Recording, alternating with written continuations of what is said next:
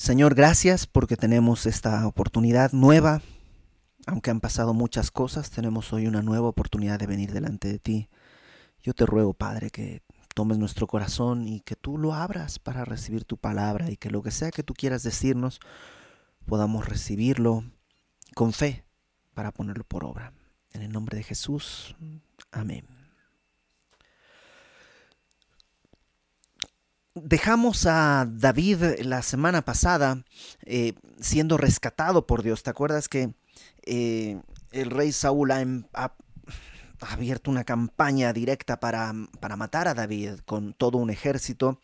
Y justo cuando estaban rodeándolo ya lo tenían casi prisionero, estaban por, por agarrarlo, llega la noticia de que los filisteos han invadido el país milagrosamente, ¿no?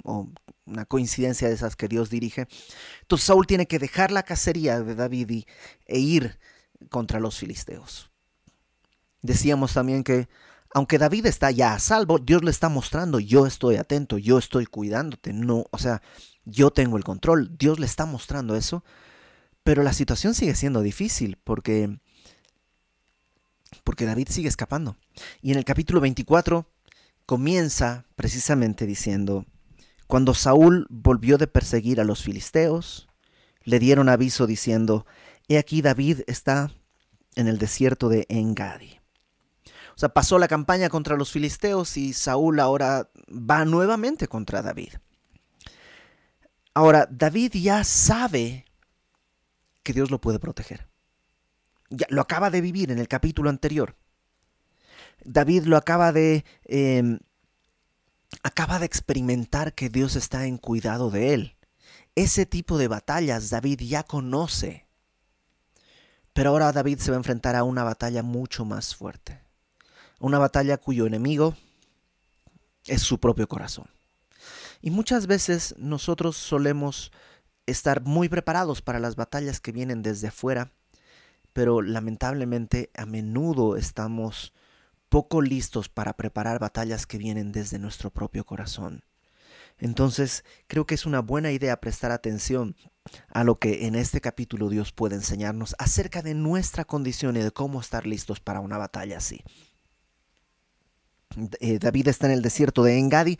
El desierto de Engadi es un desierto y se llama Engadi, pero Justo en el desierto de Engadi hay un oasis, hay un oasis muy grande, busca en internet Engadi y van a aparecerte las fotos, parece Hawái, o sea, eh, y es porque todo está todo en un desierto, todo es árido, todo es eh, pues muy mm, eso, desértico, pero em, justo en esta zona hay un oasis este oasis eh, lo que hace es proveer de, agua para los, las ovejas que van pasando de un lugar a otro, los pastores que van pasando. Entonces ahí se reúnen.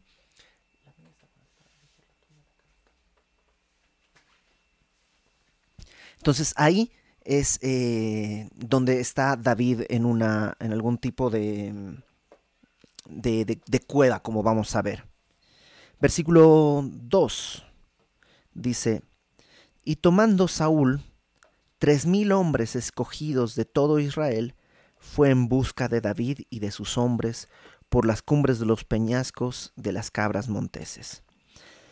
Tres mil hombres para perseguir a David. David tenía 600 hombres, ¿te acuerdas?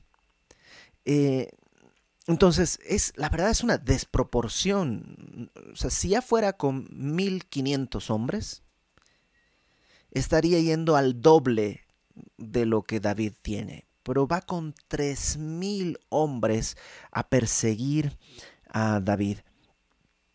Y no son 3000 hombres cualquiera.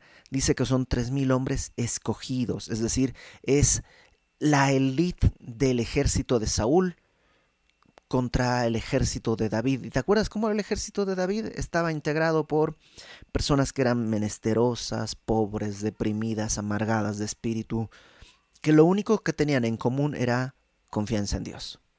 Pero con eso era suficiente. Así que, versículo 3. Cuando llegó a un redil de ovejas en el camino, donde había una cueva, entró Saúl en ella para cubrir sus pies. Em, un redil de ovejas era una especie de muro pequeño, no, no era un muro muy grande, no era un muro alto, era un muro pequeño hecho de piedra que se hacía para crear una especie de corral, ¿no? Eh, o sea, tú ibas con tus ovejas, llegabas a esa zona que había como un, pues agua, había un oasis, y en las colinas alrededor hay muchas cuevas, y entonces era común que pues los pastores edificaran rediles, eran como, como edificaciones, como, como o como muros, pero de piedras amontonadas, que servían para que las ovejas no se salgan. A veces esto se usaba de día porque había cuevas adentro, entonces era muy fuerte el sol, metías a las ovejas al redil y luego a la cueva para protegerlas del sol. A veces en la noche, si te agarraba la noche ahí, pues metías las ovejas en el redil para que los animales no entraran tan fácilmente y eso e, evitaba que las ovejas se salieran y tú podías estar ahí cuidando. Entonces era un, un redil que estaba pegado a alguna montaña donde había una cueva. Y dice que David, de perdón, Saúl entró en esta cueva para cubrir sus pies. Cubrir sus pies es una forma muy elegante, muy pues es un eufemismo muy bonito para decir que fue a hacer del baño.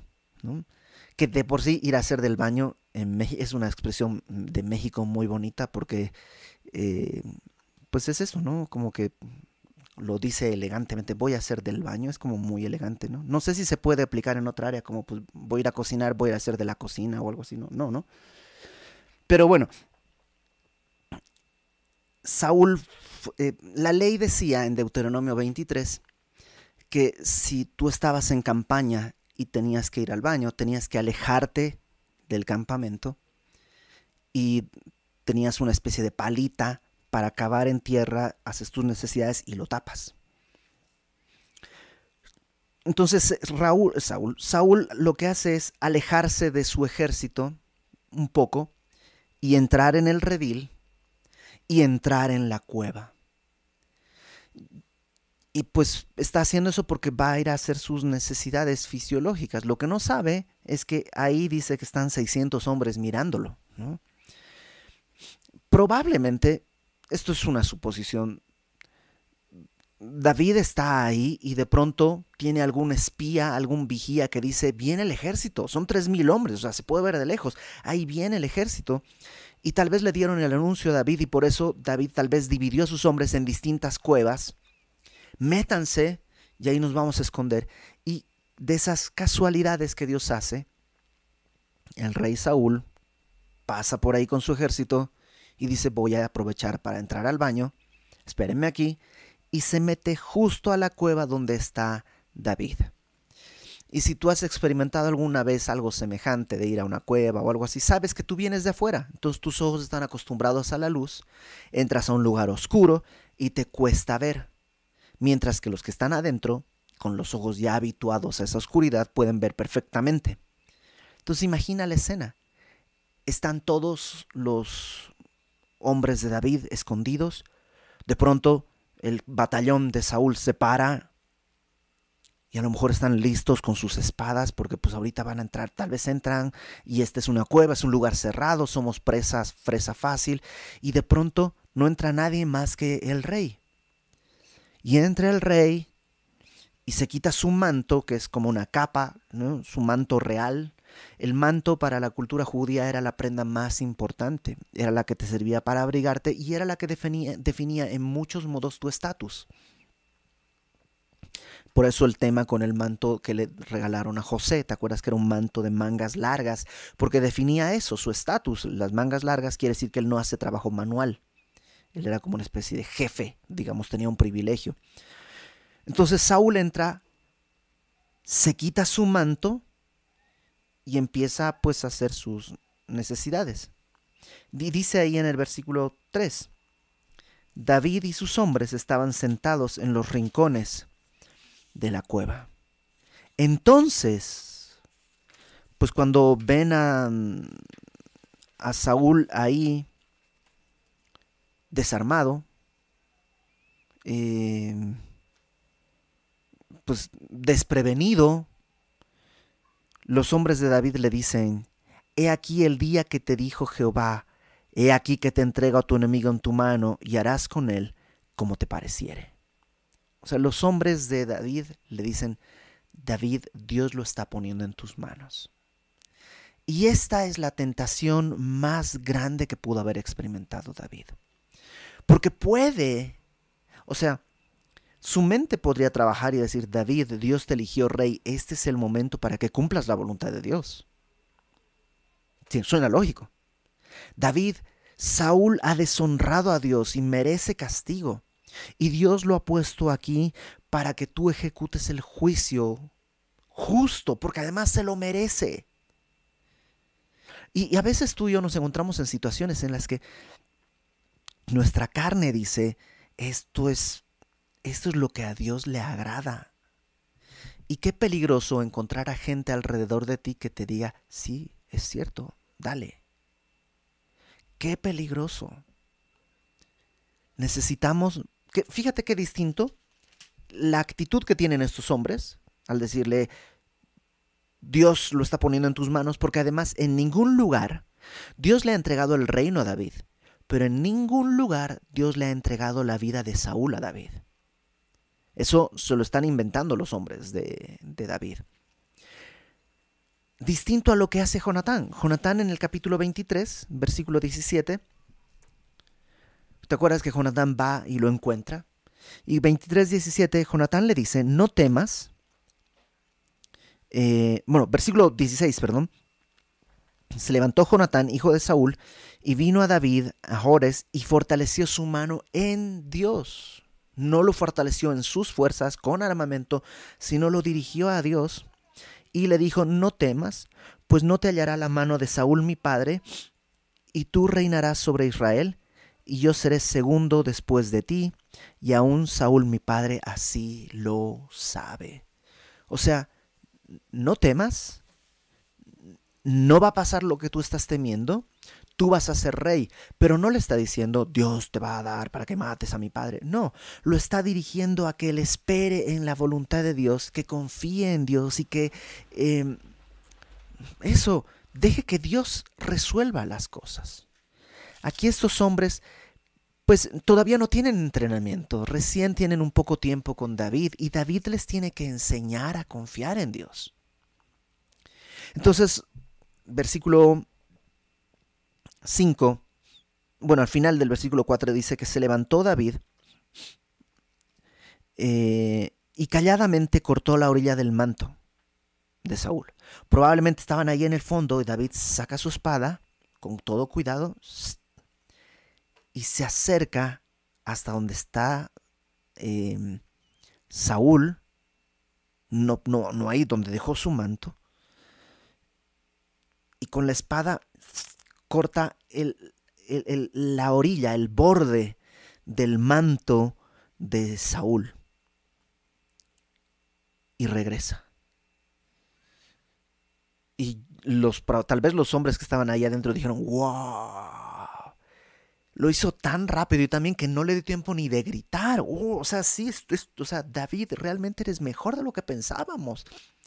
Pero fíjate lo que David vive, versículo 5. Después de esto, después de haber cortado el pedazo del manto de Saúl, se turbó en el corazón de David, porque había cortado la orilla del manto de Saúl. Y dijo a sus hombres, Jehová me guarde de hacer tal cosa contra mi Señor, el ungido de Jehová, que yo extienda mi mano porque Él, porque es el ungido de Jehová. ¿Sabes qué tenía David? David tenía una conciencia sensible. Sí, Dios le ha dicho a David que Él será el rey, pero Dios lo tiene que poner como rey. No es David quien tiene que ponerse como rey, tiene que esperar a que Dios haga la obra. ¿Saúl es injusto? Sí. ¿Saúl tiene muchos mantos? Sí, pero todos son de Saúl. Y David no tiene derecho a tomar lo que Dios le ha dado a Saúl. tiene que esperar a que la corona venga con las huellas de las manos de Dios, no con sus huellas manchadas de sangre. Entonces David tiene una conciencia que es sensible, porque no llega diciendo, bueno, menos mal que solo le corté el manto, que agradezca que no hice nada más. Porque no, David reconoce, estoy caminando mal, estoy haciendo mal, estoy, estoy comenzando por el mal camino. Este camino, ¿a dónde me va a llevar? Y le duele. La conciencia es algo, e, e, es algo importante en nuestra vida. Es un don de Dios. La conciencia no es la luz ni la voz de Dios necesariamente, porque la conciencia se puede torcer, se puede moldear, se puede ensuciar. Alguien dijo que la conciencia es como una ventana. Si está limpia, permite que la luz entre con facilidad. Pero si no está limpia, la luz entra distorsionada. Así nuestra conciencia. Por eso es importante que mantengamos nuestra conciencia limpia, que no la lastimemos, porque en algún punto si se lastima mucho la conciencia, deja de ser útil y comienza más bien a torcerse hacia el lado contrario. Algo que le va a pasar a David más adelante, pero en este momento su conciencia está limpia y está sensible. Ahora, él viene y lo que hace es reconocer que Dios ha ungido a Saúl y que él no tiene derecho de matarlo. Lamentablemente esto se ha tomado en el, lenguaje y en la cultura cristiana también se ha llevado a un extremo que no, no tiene ningún sentido, porque no sé, hay un pastor que está en pecado, está en infidelidad con otra mujer y oye, alguien le dice, ¿sabes qué? estás mal y la gente alrededor dice, ¡Ah! estás hablando contra el ungido de Jehová, no, no se puede tocar al ungido de Jehová, no, y, es como que, a ver, espera, no lo estoy matando, le estoy exhortando a que deje el pecado. Aquí no, está hablando de que el ungido de Jehová es intocable, eh, inmaculado, intachable, impermeable. O sea, no. Simplemente David no tiene derecho a tomar el trono en sus fuerzas a costa de ir contra lo que Dios ya estableció. Y es bien importante que tengamos esa diferencia, porque las personas que pueden estar luego en un lugar de autoridad, qué triste que no tengan alguien que les exhorte. Qué triste que no hubiera alguien que pueda decirles, oye, eso no está bien. Que por temor a lastimar al ungido de Jehová, no haya alguien que te diga, bro, eso no se hace. Que nunca el amor se expresa también cuando es necesaria traer una palabra de reprensión. Las heridas del que ama son, dice la palabra, son de bendición. Y creo que es bien importante que también cuando lleguemos a hacer eso, purifiquemos nuestro corazón, que no estemos yendo a conseguir algo a lastimar, sino a bendecir. Entonces David se da cuenta que lo que él estaba por hacer no es, eh, no es lo que Dios lo ha mandado a hacer. Sí, él ha sido llamado como rey, pero todavía está siendo preparado para tomar ese lugar. Y esta es una batalla. Entonces, David, con la conciencia todavía sensible, dice que Dios me guarde de matar al ungido de Jehová, de extender mi mano contra él, porque él es el ungido de Jehová. Verso 7. Así reprimió David a sus hombres con palabras y no les permitió que se levantasen contra Saúl. Porque a lo mejor alguien de los que estaba ahí hubiera dicho, ah, pues si tú no puedes, tienes razón, porque entrarías al trono manchándote las manos de sangre, pero yo no voy a ir al trono. Así que qué tal que, pues, mira, podrías revisar tu Facebook allá en la esquina y mientras tanto no te vas a dar cuenta de lo que pasa. Pero David tiene la sensibilidad de enseñarles a sus, a, sus seguidores cómo camina un hombre de Dios. Y les está mostrando qué es lo que no tienen que hacer él. Porque al final, Si no, ellos mismos van a aprender eso cuando Él sea el rey. Entonces no les permite que se levanten contra Saúl. Y Saúl saliendo de la cueva salió su camino. Él ni se enteró. O sea, Saúl está... Saúl no se da cuenta de que Dios lo está cuidando. Lo está cuidando de David, a través de David como un corazón sensible. Lo está cuidando de seis. ¿Te imaginas? Estás solo, desarmado y 600 hombres te caen. No tendría esperanza. Pero Saúl no se entera que Dios lo está cuidando. Saúl lo único que piensa es, Dios me quiere quitar el trono, Dios no me entiende, no sabe lo que estoy viviendo, Dios, ahora yo tengo que protegerme, Dios. Y, piensa que Dios es su enemigo, piensa que David es su enemigo. Está tan enfocado en sí mismo que está despreciando la gracia que Dios le está mostrando. Versículo 8. También David se levantó después y saliendo de la cueva dio voces detrás de Saúl diciendo, mi señor el rey. Yo no, recién tiene unos años que me comenzó a interesar la historia militar, ya estudiar acerca de, no, no estudiar, conocer acerca de estrategias militares y cómo fueron las distintas guerras y cómo funcionó la Segunda Guerra Mundial y las guerras de los judíos y las guerras eh, médicas y comenzar un poquito a entender la doctrina que hay detrás de cada ejército. Como que no sé mucho realmente sobre las doctrinas militares. Pero así con todo y mi ignorancia, yo creo que no es buena idea cuando el rey ha salido con tres mil hombres afuera esperándolo, salir gritando, Señor, el rey, aquí estoy yo. No creo que se... y teniendo todos sus hombres en una cueva. O sea, no es una buena estrategia de guerra, a menos que con quien quieres pelear no es con el rey, sino contra tu propia carne. O sea, David pudo haber dicho, ok, no lo voy a matar, va, y que se dé por bien servido, porque pude matarlo, pero no lo he hecho. Ya tengo con eso una, un, un gran paso adelante. Pero David quiere algo más. ¿Qué es lo que quiere David? Reconciliación,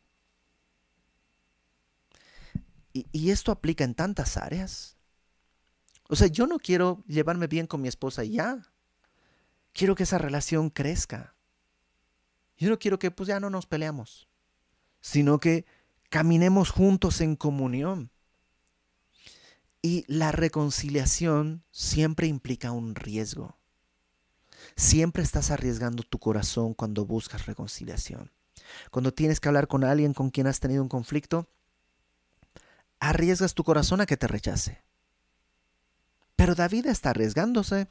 Hay tres mil hombres dispuestos a matarlo, salieron a matarlo. Y él sale diciendo, Señor, el rey. Y cuando Saúl miró hacia atrás, David inclinó su rostro a tierra e hizo reverencia. Y dijo David a Saúl, ¿por qué oyes las palabras de los que dicen, mira que David procura tu mal? O sea, es más, ni siquiera David está acusando a Saúl. Saúl, tú estabas queriendo matarme. Más bien está diciéndole, Saúl, alguien te está engañando, porque yo no estoy buscando, o sea, yo sé que tú no viene de ti, alguien te está envenenando la cabeza, te están haciendo creer que yo quiero matarte. Y le dice, eh, verso 10, he aquí, han visto hoy tus ojos cómo Jehová te ha puesto hoy en mis manos en la cueva y me dijeron que te matase, pero te perdoné porque dije, no extenderé mi mano contra mi Señor, porque es el ungido de Jehová. No porque eres buen rey, no porque eres buena onda, no, no, por una razón fundamental. Eres el ungido, Dios te ha ungido como rey sobre Israel. Matarte es ir contra la voluntad de Dios. Y David le dice, yo no quiero hacer eso. Verso 11. Y mira, Padre mío, o sea, no solo está hablándole ahora ya en un tono de tú eres rey, yo soy tu siervo, sino ahora es mucho más íntimo. Mira, Padre mío, la orilla de tu manto en mi mano, y, y lo hace como confesión, Porque yo corté la orilla de tu manto y no te maté, Conoce pues y ve que no hay mal ni traición en mi mano, ni he pecado contra ti. Sin embargo, tú andas a la casa de mi vida para quitármela. Juzgue Jehová entre tú y yo, y véngueme de ti Jehová, pero mi mano no será contra ti. lo que está diciéndoles, yo lo he entregado esto en manos de Dios, yo no voy a ir contra ti. Yo no tengo por qué ir contra ti. Yo he sido tu siervo, he peleado tus batallas, Padre mío, yo soy tu yerno. Yo no estoy buscando tu mal. Versículo 13. Como dice el proverbio de los antiguos, de los impíos saldrá la impiedad. Bueno, es un proverbio medio arjoniano, ¿no? Así como medio, pues como, no es bíblico ese proverbio en el sentido que seguramente era un dicho, de los impíos saldrá la impiedad, quiere decir pues que, o sea, si yo fuera homicida te hubiera matado. Si yo no te he matado es porque no soy homicida. Entonces, le está diciendo, date cuenta, yo no he estado buscando matarte, así que mi mano no será contra ti. ¿Tras quién ha salido el rey de Israel? ¿A quién persigues? ¿A un perro muerto? ¿A una pulga? Jehová pues será juez, y él juzgará entre tú y yo. Él vea y sustente mi causa y me defienda de tu mano. Eh, básicamente lo que le está diciendo es, yo soy tu siervo. ¿Qué, o sea, ¿qué, peligro puedo ser yo? Yo soy, soy un perro muerto. Soy como una pulga, que sí, a lo mejor una pulga es algo que es muy molesto, pero una vez que le agarras, ¿qué es? Nada, es o sea, con los dedos le puedes matar. Entonces, ojo, David está saliendo a hablar con Saúl con humildad, porque pudo haber salido a decirle, Saúl, Saúl, hey, tú, ven aquí. Vamos a hablar de ungido a ungido. A ti te ungieron con un poquito de aceite. A mí me derramaron un cuerno entero de aceite en la cabeza. Pudo haberle dicho algo así, pero pero ese tipo de reconciliación es muy altanera. Eh, la reconciliación viene del corazón y viene en humildad. Hace algunos años, platico rápidamente, yo tenía un amigo con el cual tuvimos un conflicto muy raro, muy inexplicable. Eh, y pasaron los años, y en más de una ocasión yo tuve la oportunidad de pedir perdón por las cosas que yo entendía que había hecho mal y buscar la reconciliación y fue Dios fue bueno. Porque este, este amigo incluso cursó el instituto bíblico que yo estaba dirigiendo, lo cual hablaba de que estaba dispuesto a, digamos, someterse a mí como una autoridad dentro de un aspecto de su vida, que era ese, ese tiempo de estudiante. Y, estaba todo bien, realmente había una reconciliación genuina, yo creo. Pero un día él se me acerca y me dice, ¿sabes qué? Yo nunca te pedí perdón. O sea, sé que estamos reconciliados y que está limpio entre nosotros, pero yo nunca te pedí perdón. Y tú me pediste perdón varias veces, pero yo nunca te he pedido perdón y quiero pedirte perdón. Y logramos hablar. No resolvimos lo que pasó. No fue, a ver, pues bueno, a ver, ¿cuáles fueron tus cartas? Estas fueron mis cartas. ¿Qué fue lo que tú dijiste? Yo dije esto. Que... O sea, no hubo eso porque pasó tantas, pasado tanto tiempo que realmente no valía la pena. Ya, yo sinceramente ni me acuerdo bien qué fue lo que sucedió. Pero pero fue un acto bien bonito el poder reconciliarnos así y, y la actitud de este mi amigo fue de humildad. Claramente estaba buscando agradar a Dios. No porque reconciliándose conmigo agrada a Dios o algo así, sino porque a Dios le agrada que los hermanos habiten juntos en armonía. Otra ocasión, otra persona que igual, básicamente en un mismo conflicto en mi vida todos mis amigos dejaron de ser mis amigos. No todos, pero bueno, esta persona dejó de ser mi amiga y no me habló y más serie de cosas. Y pasaron muchos años, muchas cosas. Y un día se, se, presentó y me dijo, vengo a hablar contigo, este, porque eh, voy a emprender una cosa y antes de hacerlo me dijeron que tenía que hablar contigo y poner las cosas en claro. Así que, pues yo no sé qué pasó, yo no tuve nada que ver con el problema que hubo, pero pues eh, quería que, pues eso, para poder comenzar lo que voy a hacer, quería poner las cosas en orden contigo. Y yo me quedé así. ¿Ok? Es la manera de pedir perdón más rara que he escuchado en mi vida. Pero... Ok. No sé exactamente qué buscaba, pero Dios me dio a mí la oportunidad de cerrar ese capítulo y decir, va, se acabó aquí. Y tenía que arriesgar mi corazón, aun si esta persona no estaba del todo arrepentida. Porque de entrada comenzó a decirme yo no hice nada, pues entonces como que era raro. Pero a lo que voy es, siempre arriesgas el corazón, siempre te arriesgas cuando buscas la reconciliación. Y vale la pena el riesgo. Vale la pena. Porque si te hacen pedazos, Dios te reconstruirá. Estamos buscando honrar a Dios. David viene con humildad, le dice, yo soy un perro muerto, es una pulga, ¿por, qué sería yo una amenaza? Tú eres el rey y Dios es el que va a sustentar mi causa y me va a defender de tu mano. Yo no, yo no he ido a buscarte, yo estoy escapando porque quieres matarme, pero yo no estoy haciendo una rebelión contra ti. Versículo 16. Aconteció que cuando David acabó de decir estas palabras a Saúl, Saúl dijo, ¿No es esta la voz tuya, hijo mío David? Y alzó Saúl su voz y lloró. Yo, híjole, hay un gran debate entre los eruditos porque la Biblia no tiene tonos. O sea, sería maravilloso escuchar el tono con que lo dijo, sí, ¿no? pero no tiene tonos.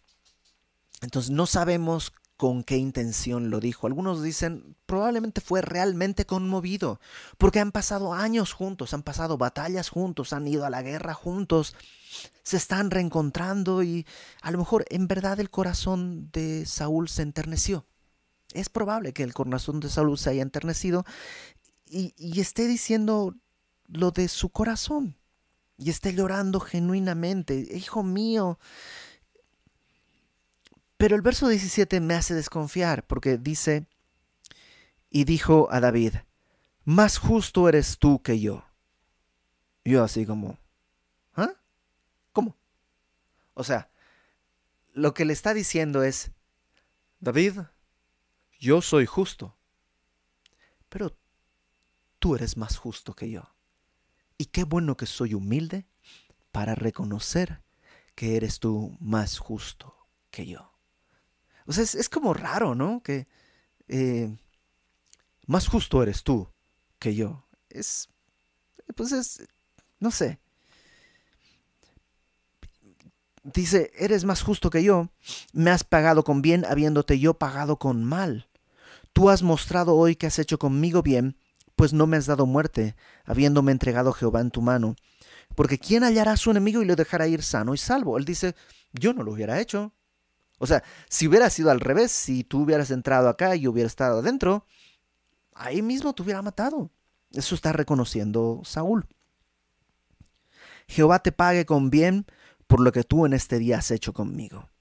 Y ahora, como yo entiendo que tú has de reinar y que el reino de Israel ha de ser en tu mano firme y estable, júrame pues ahora por Jehová que no destruirás mi descendencia después de mí, ni borrarás mi nombre de la casa de mi padre. O sea, le está pidiendo lo mismo que le pidió Jonatán. Tú vas a ser el rey y cuando seas el rey no elimines a mi descendencia. Y David ya había hecho su pacto con Jonatán. Ya estaba de acuerdo con eso. Fue sincera la, reacción de Saúl. Tal vez es sincera pero no profunda. Es decir, voy a corregir. Profunda no era es superficial, porque en, el siguiente capítulo va a estar de vuelta persiguiéndolo. Entonces no, no es algo genuino. Tal vez es sincero, pero no verdadero. Es raro que algo pueda ser así, Pero piensa cuando ves una película muy triste, puedes sinceramente llorar, pero sabes que no es verdad. O sea, en realidad tu vida no cambia, no te, o sea, no, no afecta mucho porque sabes que no es real. Tus lágrimas son reales, el sentimiento es real, pero no está produciendo un dolor genuino, sino es simplemente una cuestión emotiva. Y qué triste que cuando buscamos reconciliación podamos ser movidos solo por emociones y no por convicciones. Este mi amigo que me pidió perdón y que fue, o sea, hay una convicción tan bonita que Dios ha restaurado una amistad completamente. Con el otro amigo no ha sido tan así. Yo espero que un día pueda ser, pero no ha sido tan así. Y creo que em, necesitamos tener un corazón que se arriesga y que con voz genuina pueda o perdonar o pedir perdón, según sea el caso, confiando en el Señor. Pero es que si yo lo perdono, ¿qué? ¿Se van a aprovechar de mí? Confía en el Señor. David está confiando en Dios saliendo a exponerse ante Saúl. Y dice versículo 22, entonces David juró a Saúl que no va a exterminar a su familia, y se fue Saúl a su casa y David y sus hombres subieron al lugar fuerte. ¿Cómo? O sea, si fuera esto genuino, no tendría que decir, y se fue Saúl a su casa, y David con él regresaron a Jerusalén con su familia, con su esposa, hicieron una cena, como al final de Asterix siempre, ¿no? Una comida. Pero no, Saúl se fue a su casa y David continuó en el desierto. Otra vez, no ha cambiado nada el único que está cambiando es David. Dicen que los cristianos son como el té. Solo sabes qué tienen dentro cuando son sumergidos en agua caliente. Una bolsita de té, la metes en agua caliente y entonces sabrás de qué era. Sin el agua caliente no se puede estar seguro. Y Dios permitió que David viera que hay en su corazón. Y está, está aprendiendo a confiar en Dios. No solo a confiar en Dios, sino en los tiempos de Dios. Ahora, creo que esa es una gran lección. Tenemos que aprender a confiar en lo que Dios dice y esperar a que Dios lo haga. Confiar en su provisión, confiar en la providencia. Pero creo que esta, esta escena tiene, tiene algo que nos recuerda una verdad más importante de la cual penden todas las otras verdades. Y es que nosotros éramos enemigos de Cristo. La palabra nos define así, como enemigos de Cristo. Nosotros, aunque nosotros pecamos contra Dios, nosotros somos sus enemigos. Él no de nosotros. Nosotros somos enemigos de Él. Así como Saúl era enemigo de David, aunque David no había hecho nada malo contra Saúl. Nosotros estábamos en su mano. Él es el juez. Él puede tronar, ni siquiera necesita tronar, puede pensar en que ya, ya está, se acabó. Estábamos en su mano. Pero ¿qué hizo Cristo? Lo que hizo es extender su gracia. Efesios capítulo 2, versículo 4 dice, cuando voy a leerlo desde el versículo 3, eh, dice, entre los cuales los hijos de desobediencia, estábamos nosotros viviendo en otro tiempo así, en los deseos de nuestra carne, haciendo la voluntad de la carne y de los pensamientos, y éramos por naturaleza hijos de ira, lo mismo que los demás. Saúl. Pero Dios, que es rico en misericordia, por su gran amor con que nos amó, aun estando nosotros muertos en pecados, nos dio vida juntamente por Cristo, por gracia sois salvos. Estábamos, digamos, en una cueva, él estaba con la espada desenvainada, con toda justicia podía ejecutar juicio, pero decidió no hacerlo. Y no solo decidió no ejecutar juicio, que ya es una misericordia y una gracia extendida. ¿Sabes qué hizo? Se humilló, se arriesgó a venir por nosotros para mostrarnos su amor. Se arriesgó, puso su cuerpo en la cruz. Al que nunca conoció pecado, por nosotros Dios lo hizo pecado. Arriesgó todo para que nosotros fuésemos reconciliados con Dios. Creo que más allá de las lecciones morales que podamos aprender de este capítulo, lo que este capítulo retrata es la obra que Dios hace por nosotros. Y lo importante que es para nosotros el día de hoy entender que sí, yo estaba persiguiendo a Dios cuando Él me encontró. Me tuvo en su mano y en vez de ejecutar el juicio con la espada, lo que hizo fue extender los brazos y morir en la cruz para que el día de hoy, siendo yo perdonado, justificado, tenga acceso a la vida eterna con Cristo. Y si tú el día de hoy no tienes eso, Dios está diciendo. Nos encargó a nosotros la palabra de la reconciliación, como si Dios rogase por medio de nosotros, les rogamos a todos, reconcíliense con Dios. Dios está extendiendo la mano. Solo date la vuelta y date cuenta que está ahí humillado, diciendo, Padre mío, Padre mío, digámoslo así, ¿no? Como David, yo no estoy buscando tu mal, he venido a bendecirte. Y si tú y yo reconocemos nuestra condición, nuestra condición de pecadores, reconocemos que necesitamos un Salvador y creemos que Cristo en la cruz fue el Salvador provisto por nuestros pecados, entonces seremos salvos. Si ese es tu caso, pues solamente necesitas decirle, Señor, soy un pecador. Reconozco que soy un pecador y reconozco que merezco el juicio y la espada, pero también reconozco que tú eres un Salvador que has venido en tu misericordia a extender tu mano sobre nosotros.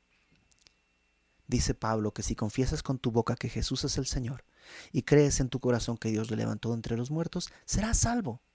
Entonces solo haz eso. Confiesa, Señor, confieso que tú eres el Señor. Cree que Él murió y resucitó de los muertos, porque nunca pecó y su sacrificio fue acepto para pagar por nuestros pecados. Vamos a orar. Señor, gracias Gracias porque tú viniste por nosotros. Y aquellos que ya hemos creído el día de hoy queremos seguir confesando que tú eres el Señor. Y si hay alguien que nunca ha creído en ti, que no es tu hijo todavía, pero que el día de hoy entiende el Evangelio, las buenas nuevas de que tú viniste por nosotros, dale en su corazón la convicción de que tú eres el Señor y que con sus labios pueda confesarlo. Y que pueda creer que tú moriste y resucitaste moriste para cubrir nuestros pecados y resucitaste para nuestra justificación y el día de hoy estás a la diestra del Padre. Danos fe para creer eso. Danos fe también para buscar la reconciliación con aquellos con quienes estamos separados o enemistados.